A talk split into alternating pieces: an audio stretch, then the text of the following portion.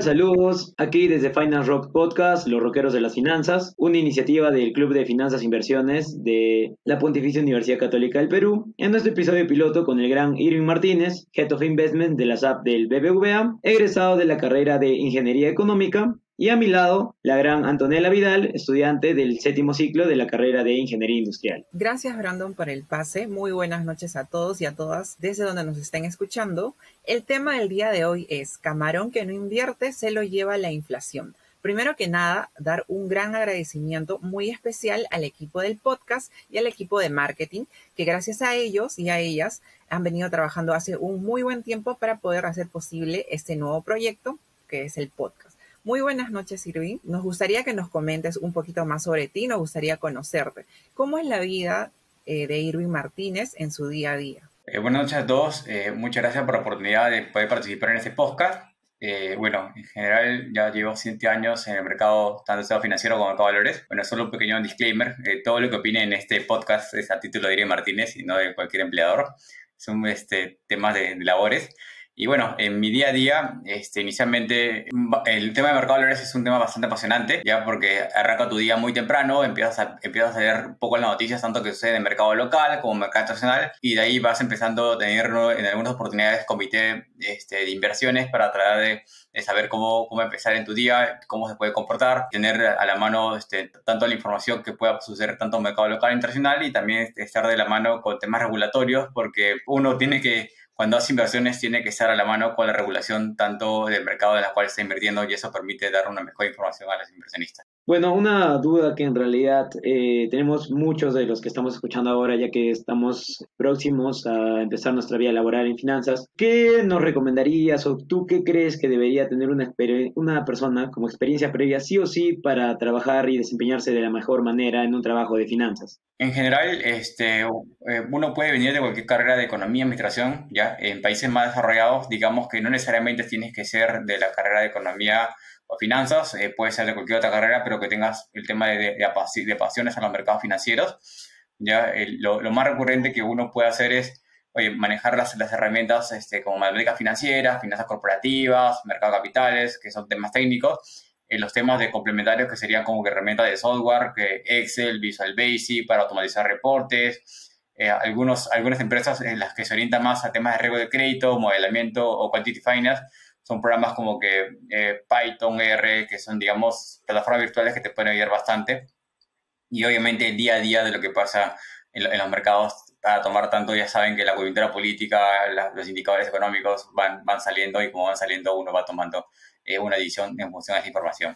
Muy interesante, Irving, y gracias por ello. Eh, ya que estamos hablando un poquito tal vez de lo que tú haces, nos gustaría saber, o en todo caso que tú nos puedas explicar si quieres desmentir algún mito tal vez que hay sobre tu profesión o el área de trabajo en la que tú te desarrollas. Eh, mitos en general ah, hay, hay diversos, ¿ya? Eh, uno cuando trabaja en, el, en, en, temas de finanzas o inversiones, ya eh, hay, hay, muchos temas que van, que van saliendo en el día a día. Uno de ellos es que a veces hay que tener muchas dotes de habilidades blandas porque para, para, uno ser inversor tanto profesional como personal, digamos que hay que manejar muy bien el tema de la psicología este, inversión, porque como saben, en el mercado de valores todos los días eh, los precios suben y bajan, y hay que a veces trabajar bajo presión, trabajar con una buena comunicación, desarrollar empatía con diversos equipos.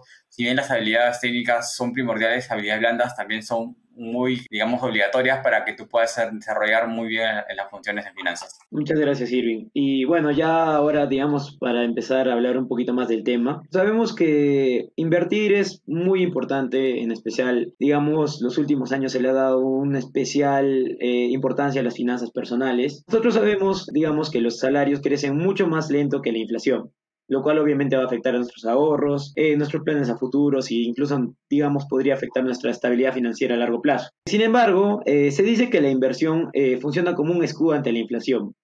¿Cuál crees que es la importancia y por qué resulta más beneficioso invertir que ahorrar?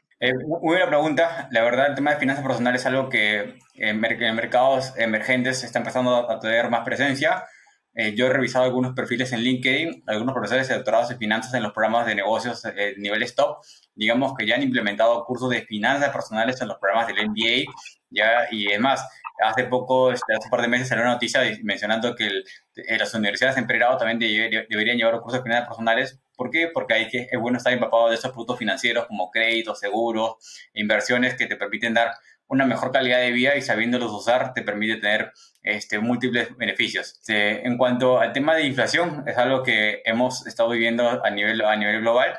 Y si tú tienes tu dinero bajo el colchón, digamos que se va devaluando cada año por efecto de inflación. En cambio, si tu dinero tú lo inviertes, eh, equivalente a un producto financiero que te pueda dar el, igual inflación o mayor inflación, lo que te estás diciendo prácticamente es que tu canasta, canasta básica de bienes se, se mantenga a lo largo del tiempo. Es decir, lo que uno quiere es que si antes compraba 10 panes, hace 5 años compraba 10 panes a un sol, y lo queda volver a seguir haciendo comprando 10 panes a la, a, la, moneda equivalente en los siguientes años. Es decir, que tu calidad de vida se mantenga o sea mejor los, los siguientes años futuros. Y para ello lo vas a obtener invirtiendo. Y al invertir tienes que ganarle siempre y cuando hay inflación para tener esa, esa, ese consumo de básico de bienes. Gracias, Kevin, por, por ese comentario. Y ya que estamos hablando justamente de ello y también acotar que la mayoría, digamos, de nuestra audiencia ahora son alumnos universitarios, tal vez de nuestra propia universidad, que es la Pontificia Universidad Católica, y bueno, la mayoría son personas que tal vez no tienen mucho conocimiento en el tema de las inversiones y las finanzas. Eh, tomando ello, quisiéramos preguntarte qué opciones tiene una persona, eh, digamos, como principiante en el tema de las finanzas para poder invertir, ¿no? ¿En qué áreas de repente podría desarrollarse de una mejor manera que no tiene muchos conocimientos acerca de, lo que estamos tal vez ahora comentando, ¿no? Eh, sí, este, otra muy buena pregunta. Cuando uno em, empieza a invertir, digamos que hay que tener cierto temor. Este, hay productos que son bastante conservadores, hay productos que son un poquito más, más arriesgados. Entonces, eh, todo va a depender del perfil del inversor que, que, va a realizar este, su primera inversión en diferentes activos. Uno de ellos tiene los depósitos, otros tienen los instrumentos de renta fija, a corto plazo, a largo plazo, instrumentos de renta variable, tienes instrumentos alternativos. Entonces, digamos que hay una gama de instrumentos que uno puede invertir. Ya no solamente son las acciones, hay, hay alternativos como private equity, venture capital, real estate. Pero, sin embargo, a pesar de ello, uno tiene que ver el, el perfil de la inversión. O sea, si vas a invertir, yo soy un perfil más conservador, invierto más en depósitos, que tienes el tema del respaldo de fondos de depósitos, invertir es un poquito más arriesgado y estoy dispuesto a asumir más riesgos, de repente puedo invertir en, renta variable, acciones, ETFs y así diversos productos. En general, hay una gama de productos que uno puede invertir, cada uno tiene ciertas rentabilidades, obviamente sujetas a un nivel de riesgo dado. Entiendo, en el caso, por ejemplo, de los depósitos, ¿Hay de repente algunos requisitos que tenga que cumplir el tema de la persona que va a decidir invertir? ¿Crees que de repente algún alumno, por ejemplo, universitario, que de repente todavía no tiene un trabajo estable, no tiene un ingreso, digamos, que sea constante mes a mes, ¿crees que, digamos, su podría adecuar, por ejemplo, para hacer el tema de las inversiones en los depósitos? Sí, tal cual. Uno, para empezar, antes de empezar a ser inversionista, tiene que, digamos, manejar primero bien sus finanzas personales. Es decir, si yo gano mensual, eh, mensualmente mil soles, tiene que saber cuánto porcentaje se va a dedicar al ahorro. Entonces, ya cuando una persona sabe cuánto es lo que ahorra, el 20%, 30% de sus ahorros mensualmente, ese ahorro, digamos, no hay que dejarlo dormido. Hay que empezar a invertirlo en diferentes productos. Uno de ellos puede empezar en los depósitos porque tiene respaldo del Fondo Seguro de Depósito ya a, través de la SBS. Entonces, cuando tú haces tu primera inversión y ves que está generando intereses, digamos que el comportamiento del consumidor, de, un inversionista, hace que en otras oportunidades, cuando ve que su planilla está creciendo, entonces quiera incentivar a, invertir más y obviamente e, eso genera este, obviamente más incentivos a que pueda seguir ahorrando y, pueda planificarse metas cada vez más, más largas. El objetivo de las finanzas personales es el tema de higher economics, es decir, este, una persona si le pone al ahorro, le pone una meta, es decir, este ahorro se va a ir a mi primer carrito, este ahorro se va a ir a mi primer departamento. Entonces, le llena la psicología que esa persona pueda llegar más fácil a la meta y obviamente tenga incentivos a que pueda ahorrar e invertirlo más rápidamente. Gracias, Irving. Ya saben, chicos, anoten ahí. Si son alumnos universitarios, pueden anotar cómo pueden comenzar. tienen que ahorrar. Irving, y bueno, ya que estamos hablando de esto, digamos, ¿qué, ¿qué, le recomendarías a alguien o qué errores comunes has visto, digamos, en principiantes ¿O qué, qué, recomendarías más que todo para tomar decisiones informadas a la hora de invertir? ¿En qué, te, en qué noticias leer? ¿Qué fuentes consumir? Todo eso. Y bueno, como empecé con el disclaimer, digamos que no puedo dar recomendaciones de inversión, ya que cada, cada persona este, tiene que hacer un análisis independiente según la información que va recogiendo. Ya, la, primera excepción que les puedo comentar es que, por ejemplo, no, no dejarse guiarse de los influencers que no tienen, digamos, mucha capacidad este, en cuanto a, la especialidad técnica. Por ejemplo, en mi caso, como yo estoy en ese rubro y entro a YouTube, me sale a mí todos los días, este, compra tales acciones de diferentes empresas porque tienen un mayor ranking y simplemente me lo venden por publicidad. Entonces, digamos que para uno invertir tiene que hacer un buen análisis de la empresa, un análisis del sector, un análisis del mercado, de la economía, digamos que yo no puedo invertir de repente en países que van a caer en default, como Argentina o Venezuela, o otros, o otros países de repente que pueden llegar a una guerra. Entonces, digamos que empieza a hacer un poco más de análisis macro, luego un análisis micro y empieza a evaluar por sectores para determinar eh, qué, qué, sector es el más adecuado. Ya sabemos que en pandemia el sector de salud, higiene, era como que el que daba más, más este, en ventas y estaba generando muy, muy buenos activos, así va a depender del comportamiento de la economía que se encuentre y hacer un buen análisis es, es primordial para que tú puedas elegir tus primeras inversiones. digamos que los tips ya sería que no se dejen guiar por todo lo que publican en redes sociales y es más que nada tomar información directamente de la empresa, de las fuentes reguladoras, de la misma página de la bolsa de, la bolsa de valores que te permitan dar un mejor conocimiento y un mejor análisis para tus primeras inversiones. Gracias, Irving. Irving, ya que comentas justo el tema de, de repente de las redes sociales, ya que de repente nosotros somos personas jóvenes que tal vez nos manejamos más en ese medio, justo la otra vez también estaba con unos amigos que me estaban comentando que habían visto por ahí un contenido de ciertos influencers que, por ejemplo, recomendaban como adquirir muchas tarjetas de crédito en el sentido de mejorar su eh, nivel crediticio, o otros, digamos, eh, aseguraban que de repente metiéndote a una empresa X te van a enseñar finanzas y cosas así en el tema de la bolsa de valores. ¿Tú en realidad recomiendas que si alguien de repente quiere aprender realmente finanzas, recomiendas que tal vez puedan seguir a estas personas o no sé, algún tipo de institución o que reciba una educación un poco más formal? ¿O crees que las redes sociales realmente existe contenido relevante si es que una persona quiere aprender o mejorar o desarrollarse ¿no? en este ámbito de las inversiones? Es una muy buena pregunta. Ya, yo hace eh, varios meses leí una noticia que, por ejemplo, en, China, y tú quieres ser lo que se llama fin influencer, o sea, un influencer que eh, especializado en temas de finanzas, tienes que tener por lo menos una carrera, una profesión ya sea una maestría o un doctorado, para que, digamos, puedas tener el conocimiento técnico para que puedas dar. Pero sin embargo, digamos que para aprender finanzas no hay que ser un gurú de las finanzas para tú darlo, y ahí lo puedes aprender en el contenido. Ya, es más, eh, yo he visto a, gente en Estados Unidos que se retira a los 36 años, 25 años o 30 años, está retirando obviamente porque manejaron muy bien sus finanzas desde bastante joven. Entonces, digamos que la, la, primera, la primer acercamiento sería este, tener a tu profesor de finanzas, brindarle que te diga recomendaciones de qué libros, qué libros estudiar, qué talleres participar, el otro ejemplo, si no tienes un profesor de finanzas, este, a un amigo, un vecino que, te, que sea especializado en ese tema, que te permita dar conocimiento de cuáles son los primeros. Actualmente hay, hay muchos libros que te pueden como los finanzas para damis, que empiezas a, a cuáles son, este, digamos, los primeros tips para tú sacar tu tarjeta de crédito, un seguro o algún otro beneficio que te va, te, te va a ayudar a mejorar tu calidad de vida.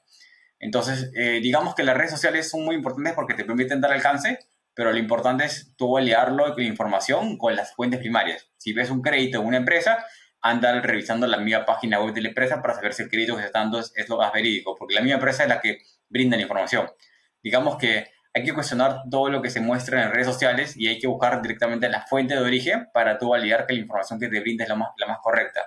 Y sobre todo es hacerlo el análisis correspondiente, ¿no? del activo que te brindan sea más correcto, porque no, a una persona no le gustaría que los ahorros que haya empezado a ganar, a ganar los pierda de repente por un medio de estafa. justamente ese tema de las estafas es muy común ¿no? en las redes sociales.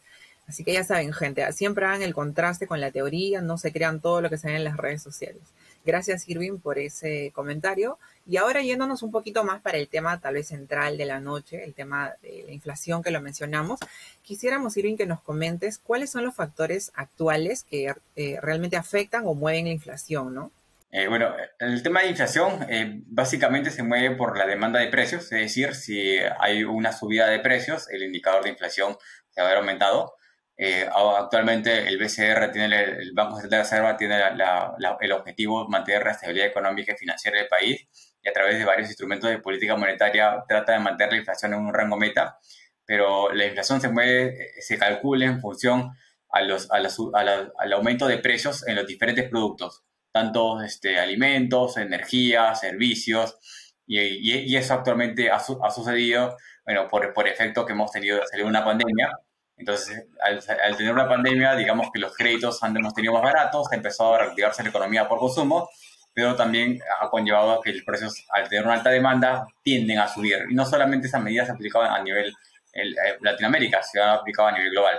Entonces, digamos que los efectos de inflación actualmente los estamos viviendo como consecuencia vivida por efectos de la pandemia. Y, y, para ello, digamos que el Banco Central de diferentes entidades están haciendo el mejor esfuerzo para que se pueda controlar pero a la vez digamos que las, personas realmente tienen que ver la manera de cómo generar otras fuentes de ingresos, porque si quieren mantener la misma calidad de vida que tenía antes, ya, y que los precios están subiendo cada vez, tienen que ver la manera de cómo generar dos o tres fuentes de ingresos.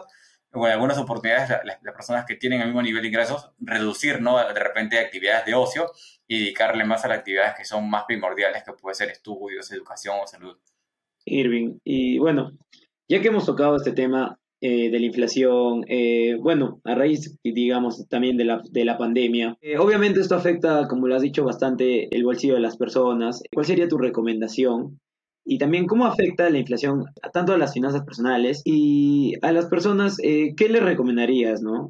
una vez que ya tienen, digamos, sus ingresos fijos y obviamente tienen que diversificarlos, quizás les darías algún tip, algún, algún consejo para que puedan manejar mucho mejor sus, sus finanzas personales en función a la inflación que vemos que, eh, por lo que hemos visto, eh, va, a llegar, va a seguir subiendo durante este año. Sí, mira, algo muy importante, ya, ya que es, bueno, gran parte a veces de las finanzas, y en mi caso en particular, cuando tenido oportunidad de, dictar diversos talleres, este, siempre me gusta asociarlo, lo, que, se, se, muestra en la clase en la teoría con películas, ¿no? Gran parte de a veces las personas entienden mejores con las películas que muestran una, una mejor información en casos de la vida real. Entonces, digamos que hace un par de semanas vi una película que se llama Smart Money en Netflix, donde se habla casos de cinco o cuatro personas que son diferentes. Son un deportista, este, una, una, familia, este, una persona que estaba endeudada por sus créditos estudiantiles. Y digamos que en, esta este, serie de Netflix te comentaban acerca de cómo manejar las finanzas personales, cómo, estas, eh, cómo diferentes casos habían, habían, habían salido, este, digamos, mejor sus finanzas a lo largo del tiempo cuando empezaban a invertir. Entonces, una manera cuando uno empieza a ser inversionista y, empieza, empieza a, meter dinero en diferentes activos, empieza primero con sus finanzas personales. Es decir, planificar tu presupuesto. Eh, pongamos eh, el 30% o 40% de lo que puedas ahorrar, eh, otro porcentaje este, de tu canasta básica familiar, otro, otro salud, educación, ocio. Luego que ya tienes el ahorro, empiezas a invertir. Tus primeras inversiones pueden ser en activos bastante conservadores, depósitos, este, y después, después ya cuando inviertes en depósitos ves que ganas cierta rentabilidad y quieres de repente asumir un poquito más de riesgos, vas a un instrumento de renta variable, que puedes tener ETFs, puedes tener algunos índices, algunos fondos mutuos que te dan cierta, cierta exposición a, mercado de valores. Y ya cuando agarras un poquito más de especialización y ves que ya conoces esos productos bastante básicos, ya entras alternativos y así. Es decir, vas diversificando tus inversiones a medida que te vas capacitando al nivel de producto de inversión que vas usando. Lo importante acá antes de, usar cualquier inversión es capacitarse previamente y luego hacer sus primeras inversiones como para probar cómo funciona este mercado y luego ya incentiva a probar otro tipo de activos. Sí, y algo que me ha, me ha causado curiosidad ahora, lo mencionas, ¿Cómo, ¿Cómo, has visto en, en, lo personal, cómo te ha afectado, digamos, eh, la inflación a ti o cómo crees también que le haya afectado, digamos, al peruano que va, al peruano que va de a pie todos los días? Eh, ¿Cuáles ves que son, digamos, las partes en las que está costando un poco más la inflación, está afectando un poco más eh, en general. O sea, actualmente la inflación, las primeras personas que lo sufren son los, bueno, las personas que, que, hacen compra de alimentos en los mercados, ¿no? Porque ellos se ven todo el día que oye, la papa subió dos soles más, tres soles más, el camote, el pollo. Entonces, exactamente. Entonces, digamos que te das cuenta que la inflación sube ya sea por probablemente eh, contexto local, global o también por efecto del tipo de cambio. Entonces, te percatas ahí de que lo primero que afecta son nuestros bolsillos porque cada vez los alimentos cuestan más caros y obviamente uno lo necesita. El, entonces, ¿qué va a pasar? Una persona, digamos que para mejor, manejar mejor sus finanzas personales y no y manteniendo el mismo nivel de ingresos, tiene que recortar ciertos gastos. De repente, este año tenías planificado un viaje, ya no lo haces, ya porque tienes que gastar de repente en salud o educación, o de repente más en alimentos porque ahora cuesta más caro. Entonces, si tú, si ganas la misma, cantidad de ingresos que antes, digamos que te ves eh, condicionado a reducir algunas actividades y dedicar a resolver las primordiales. Pero sin embargo, si generas otras fuentes de ingresos, entonces la idea es que esa fuente de ingresos te permita mantener la misma calidad de vida que tenía antes. ¿ya? Pero a la vez que mantiene, generas otra fuente de ingresos, la idea también es que esas fuentes de ingresos permitan, digamos, darte el colchón de ahorro cada vez mayor. Entonces, digamos que ahorras ahora, como decía, guardan pan para mayo. Ahorras ahora para luego invertirlo y si algún, alguna actividad tienes a largo plazo, lo puedas volver a usar ese dinero. Gracias, Irwin. Eh, Irwin, ya que estamos comentando el tema justo de la inflación, ¿tú cómo ves el, tema de, digamos, el crecimiento de la inflación? ¿Crees que siga aumentando tal vez en un futuro para que de repente las personas que nos están escuchando eh, puedan de, de, tomar alguna precaución o decidir cambiar ¿no? el tema de sus finanzas? ¿Tú crees cómo ves la inflación en un futuro? ¿Crees que aumenta o, digamos, estabiliza? ¿Cómo lo ves la inflación? O sea, lo que te puedes ver es, de acuerdo a la información del BCR como data histórica, que la inflación todos los años aumenta. Es decir, eh, no, no, hay inflación cero en ningún año, todos los años está aumentando en un rango meta entre 1 y 3%, ya, y ahora con el efecto de la pandemia el, puedes entrar a la página del BCR y el BCR te sale el rango meta que, que tiene estipulada la inflación. Actualmente creo que está entre cerca de 4 a 6% o 7% que es el rango meta que, que tiene el BCR. Entonces, si tú ves que la página del BCR tiene ese rango, digamos que ponte un promedio, que va a crecer 5% cada año. Entonces, digamos que cualquier activo que tú inviertas tiene que ganarle a la, a la inflación. Entonces, digamos que la inflación es algo que ha venido para quedarse y todos los años va a crecer, ya sea mínimo un por ciento.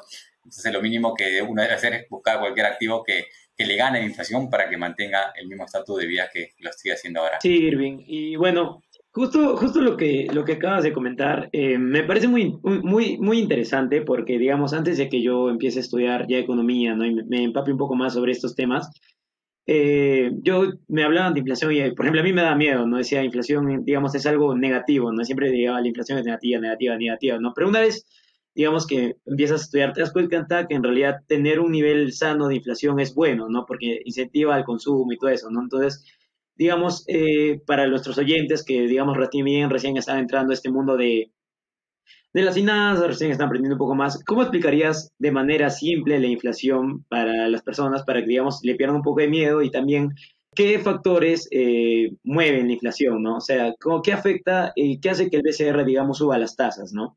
Ese es también una, una, algo que quizás podríamos aportar también a las personas que están oyendo ahora. Eh, eh, mira, la, manera más simple de explicar ese tema de inflación es como decir, eh, asociándolos a casos de la vida real. Por ejemplo, antes tú puedes comprar 10 panes por un sol y ahora creo que por un sol puedes comprar 3 o 4 panes. Entonces, lo que te das cuenta es que reduce tu, a la misma cantidad monetaria, reduce la, la, canasta de bienes que tú venías consumiendo. Y eso va a pasar que en algún momento va a llegar de repente a dos soles, a dos soles, este, un sol a, un sol a dos panes, hasta algún momento de repente un, un sol por pan.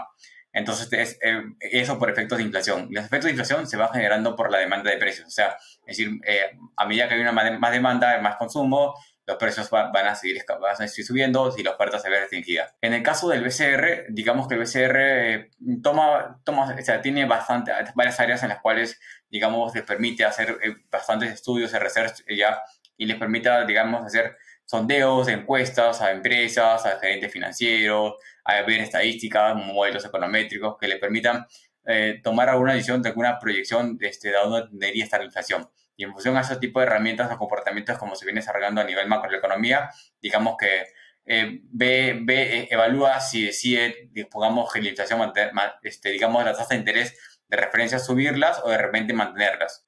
Tener en cuenta que cada vez que el BCR sube tasa de referencia es porque todavía la economía no se ha recuperado suficientemente y obviamente se espera que en algún momento la inflación se logre controlar. Cuando ya la inflación se logra controlar, digamos que probablemente el, BCR vuelva a bajar la tasa de referencia y el consumo se vuelva a reactivar nuevamente. Entonces, digamos que la división que toma el BCR es una división no en, no en algunos factores, sino toma más en función a todos los indicadores a nivel, a nivel macro en la economía, tanto local como internacional. Entonces, de repente, si la tasa de interés de referencia de Estados Unidos sube, también puede ser una condicionante que pueda también el, mercado operano subirla.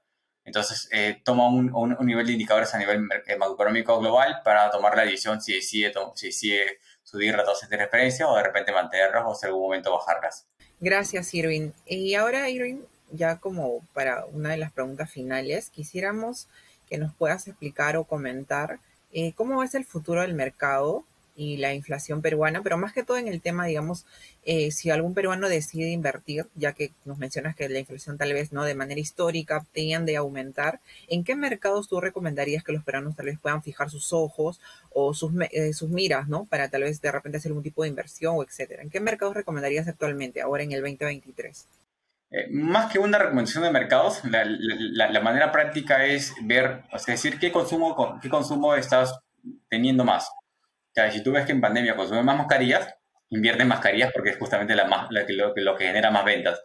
Si tú ves que actualmente las, las, empresas empiezan a comprar más tecnología por tema de, este, de usar más el, tema del remoto, el híbrido, entonces invierte más en empresas que, que producen productos. Entonces, la, manera más práctica es, en vez de, eh, cuando hay cada ciclos económicos, o sea, el, el, mercado empieza a cambiar y hay sectores que sí deben, digamos, preponderantes tener más ganancias y otros sectores que se ven más golpeados.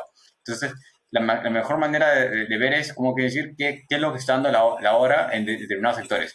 Entonces, digamos que en pandemia, el sector electricidad, como todos estaban en casa, obviamente estaban, usaban más energía de luz y algunas veces el, te berrizabas tu boleta de luz y venía como que casi el doble.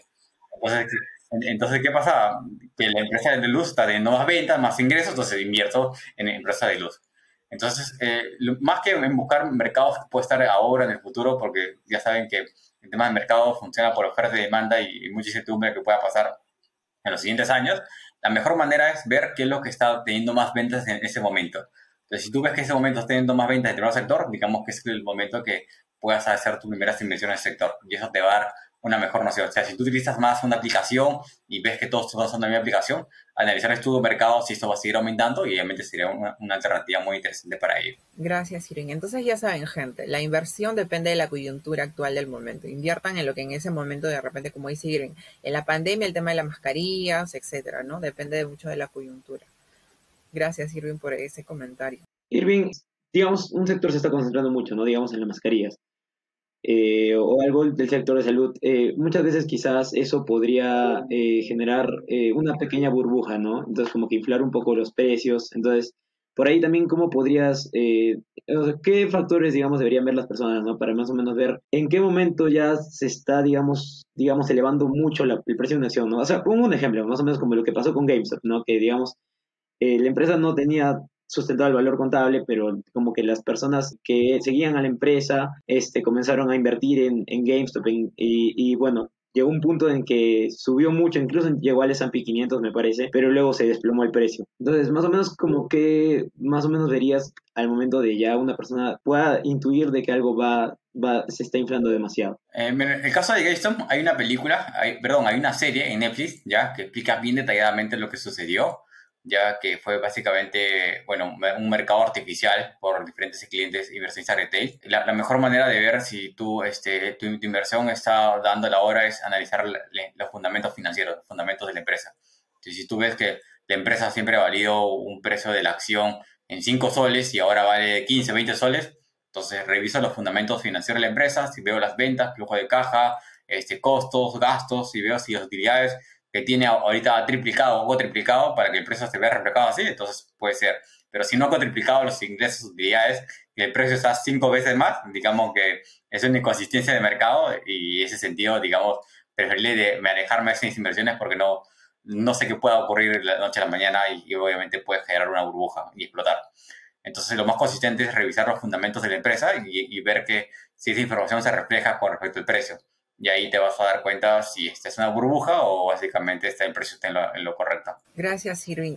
Y antes justamente eh, de dar el, el, final, chicos, quisiéramos saber si el público de repente tiene algunas preguntitas para Irving, algo que de repente no les haya quedado de repente muy claro o algo que quisieran acotar, pueden hacerlo, chicos, en la cajita de, de comentarios y vamos a estar leyendo sus preguntas. A ver, gente, anímense, sin miedo, tranquis. Aquí estamos en una conversación de amigos, chicos, no se preocupen.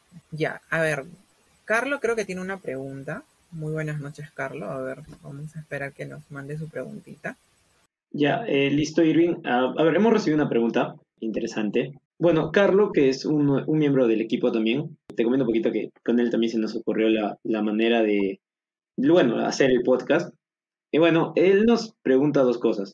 Eh, ¿Cómo ser un inversor activo? O sea, se refiere más que todo a qué tiene que hacer y qué tiene que ver para convertirse en un inversor activo. Y también nos pregunta algo que me parece que es muy interesante también, es cómo, qué programas ayudan a optimizar, a optimizar portafolios, ¿no? ya sea Python, R o cuál programa, digamos, te parece muy, muy bueno ¿no? para, este tipo de, de, casos. Bueno, respondiendo a sus preguntas, eh, para sus primeras inversiones o poder realizar, digamos hay plataformas en Internet que te permiten evaluar tu test de inversión y de ahí, digamos, mencionarte acerca de qué qué tipo de, activo sería más adecuado para ti. Ponen perfil de inversión test en Google y te va a salir ahí este, qué diferente tipo de activos puedes invertir. Y para el tema de optimización de portafolios, digamos, eh, bueno, hace poco acabo de llevar un programa este, de ingeniería financiera ya este, en Berkeley y, y gran parte de, los, de los software que usaban ahí es este, Maplat puede ser uno de ellos, pero resulta que Maplat es un software caro ya y en verdad no es un software libre. Entonces, lo, eh, el programa de Berkeley lo, lo que hacían este, es usar eh, RStudio, Python y C++. En general, eh, porque R y Python son software libres y te permiten tener buenas gráficas, buenas funcionalidades y eso permite a una comunidad científica implementar más herramientas que te permiten optimizar portafolios, ¿ya? Pero si tú quieres entrar al trading algorítmico, que es ver precios a tiempo real en milisegundos, digamos que el software C++, que es no tan conocido, ya este, digamos que tiene un potencial bastante grande. Entonces, eh, como software de optimización de portafolio, diría que R, R y Python serían muy buenos. Ya, si quieres, si tienes la posibilidad de poder, poder pagar una, una membresía anual, Mapla sería como que tercero. Entiendo, Irving, gracias. Aquí tenemos otra pregunta de José. Nos pregunta, ¿qué grado de seguridad se puede tener en las apps de inversiones como TIVA, que es respaldada por el BCP? Eh, bueno, básicamente no, no puedo hablar el tema de recomendación de, de empresas exactamente, ya, por el tema de, cumplimiento, ya, pero en general lo que, lo, que sí puedo mencionar es que eh, las fintechs actualmente, digamos, no están reguladas, ya, y todas fintechs que le puede respaldar un corporativo, el corporativo sí está detrás de la regulación. Entonces, si tú quieres invertir en el mercado de valores, digamos que la mejor opción es hacerlo a través de un broker que se encuentra regulado, es decir, a través de una sociedad agente de bolsa. Y para explicarte eso, entras a la página Bolsa de Valores de Lima y ahí sale una lista de cuáles son las sociedades agentes de bolsa obviamente tú tienes que analizar cuál te brinda el mejor servicio, la mejor tarifa, y, ahí tú puedas invertir directamente. ¿ya? Eh, tener en cuenta que en muchas oportunidades eh, no invertir en una entidad que se encuentra regulada en, general puede ocasionar estafas. Entonces, digamos que no, si no está regulado, tú no tienes el derecho a poder reclamar cuando tengas una inversión que hayas realizado. Entonces, lo preferible es invertir a través de entidades reguladas para que tengas el tema de protección al inversionista. Gracias, Irving. Brandon, creo que tú puedes seguir con la siguiente pregunta.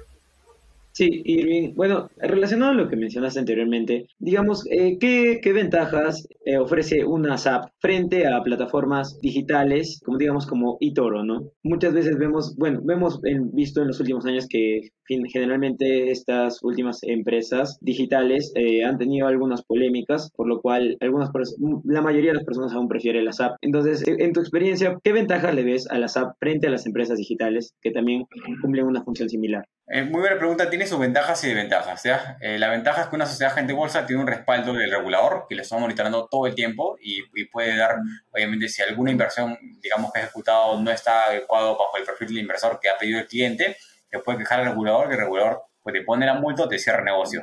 Entonces, digamos que las sociedades agente bolsas tienen que cumplir con todo el tema de regulación de la ley de mercado de valores.